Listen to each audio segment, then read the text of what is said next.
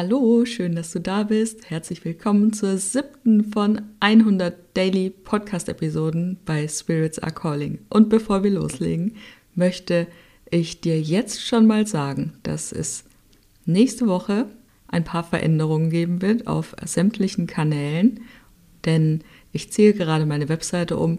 Es passiert einiges in der Gestaltung und du wirst nächste Woche ein neues Podcast-Cover hier entdecken. Und damit du dich schon mal langsam darauf vorbereiten kannst und nächste Woche dir nicht denkst, hä, wieso ist das in meinem Podcast-Feed? Was ist das für ein Bild? Wer ist diese Frau? Gibt es jetzt hier schon mal die Ankündigung dazu.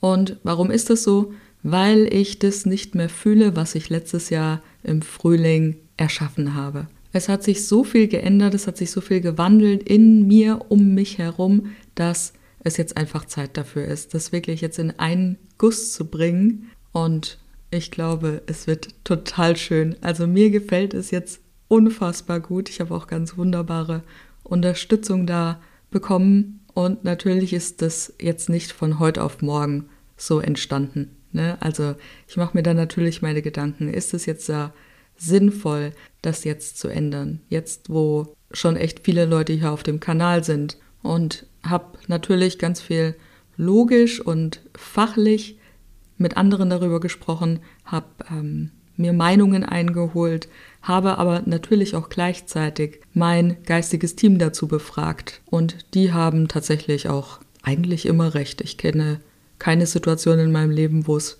mal nicht gepasst hat.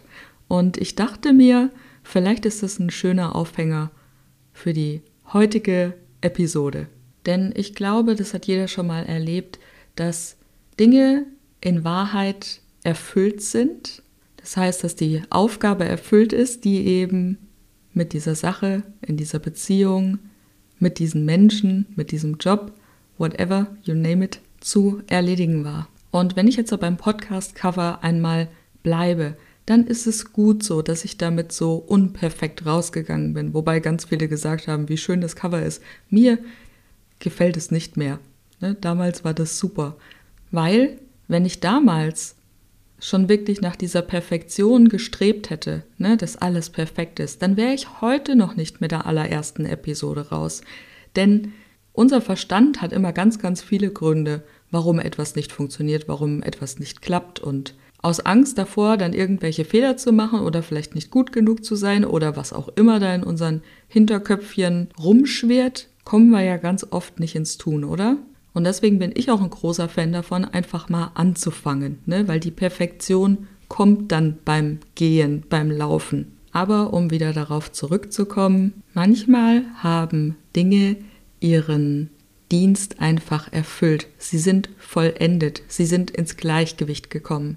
Und es betrifft Dinge, wie jetzt zum Beispiel das Podcast-Cover, gleichermaßen wie zum Beispiel Projekte, Beziehungen, Freundschaften, wobei äh, Freundschaften natürlich auch Beziehungen sind, aber ne, das betrifft alles im Leben. Manchmal sind Dinge einfach erfüllt. Und was ich immer ganz oft höre, ist die Aussage, vielleicht kennst du sie auch, die ist nämlich weit verbreitet in der spirituellen Welt, naja, dann soll es vielleicht einfach nicht sein. Und ich denke mir dann jedes Mal, wer sagt es eigentlich? Wer sagt eigentlich, dass etwas nicht sein soll? Vielleicht geht es um eine ganz andere Lernaufgabe dahinter. Und ich denke dabei immer gerne an dieses Beispiel, das ist übelst abgedroschen, aber ich finde es trotzdem mega gut. Dieses Kind, was gerade anfängt, laufen zu lernen. Ne, das fällt hunderttausend Mal hin und irgendwann kann es dann laufen. Aber stell dir vor, dieses Kind fällt dreimal hin und dann sagt es, zumal es schon sprechen kann, hm, Mama, sorry, das soll halt jetzt einfach nicht sein. Und wenn wir das jetzt auf uns übertragen, ja, dann ist es doch schon ein bisschen eine absurde Annahme, grundsätzlich davon auszugehen, dass Dinge nicht sein sollen. Aber die Frage ist ja immer noch, woran spüren wir denn, ob etwas vollendet ist, ob etwas ausgeglichen ist, ob wir mit etwas weitermachen sollten oder ob wir Dinge vielleicht loslassen sollten. Und auch wenn du vielleicht noch nicht mit deinem geistigen Team zusammenarbeitest, dann äh, kannst du das übrigens in Seelenflug lernen.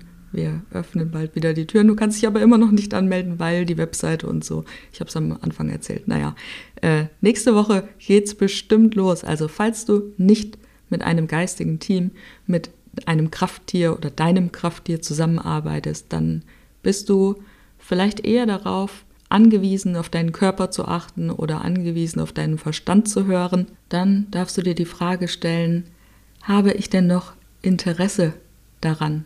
Also aufrichtiges Interesse. Spüre ich es noch? Bin ich noch verliebt in diese Sache? Macht es mich noch glücklich? Oder ist es mir gleichgültig? Habe ich das Interesse verloren? Ist es mir vielleicht im schlimmsten Fall sogar schon egal? Und ich hatte da letzt auch so eine Situation, wo ich was für mich überprüft habe und habe dann da so reingespürt und dachte mir, es schmeckt irgendwie wie so ein aufgewärmtes Mikrowellengericht. Und ich musste dann auch voll lachen, ja, weil es kam zwei, drei Minuten später ein Lied von Peter Fox in der Box über so einen Streamingdienst, ne, alles neu. Und er singt ja da, mein ganzes Leben schmeckt wie ein lappriger Toast. Und auch wenn das jetzt nicht auf mein Leben bezogen ist, sondern eher auf diese eine Situation, dachte ich mir, ja genau, ein lappriger Toast, das ist es, was den Unterschied ausmacht zwischen dranbleiben und gut sein lassen. Und es erinnert mich immer voll daran, wenn du schon länger hier dabei bist, dann weißt du, dass ich ja früher, also so bis 2010, Barmixer war, also ausgebildeter Barkeeper. Und ich wollte ja diesen Job nicht mehr machen. Ich hatte echt keinen Bock mehr darauf. Aber gleichzeitig hat mein Verstand keine Ruhe gegeben, weil das die einzigen beruflichen Erfolge waren, die ich bis dahin vorzuweisen hatte. Und damit kam ich überhaupt nicht klar. Das war ja so ein Identitätsverlust. Ne? Wer bin ich denn dann auf einmal, wenn ich jetzt nicht mehr der Barkeeper bin? Ich meine, da habe ich meine erste Million Umsatz mit Team natürlich gemacht. Also das war schon echt eine mega erfolgreiche Zeit und gleichzeitig hat sich's total angefühlt, als hätte ich versagt. Ne? Also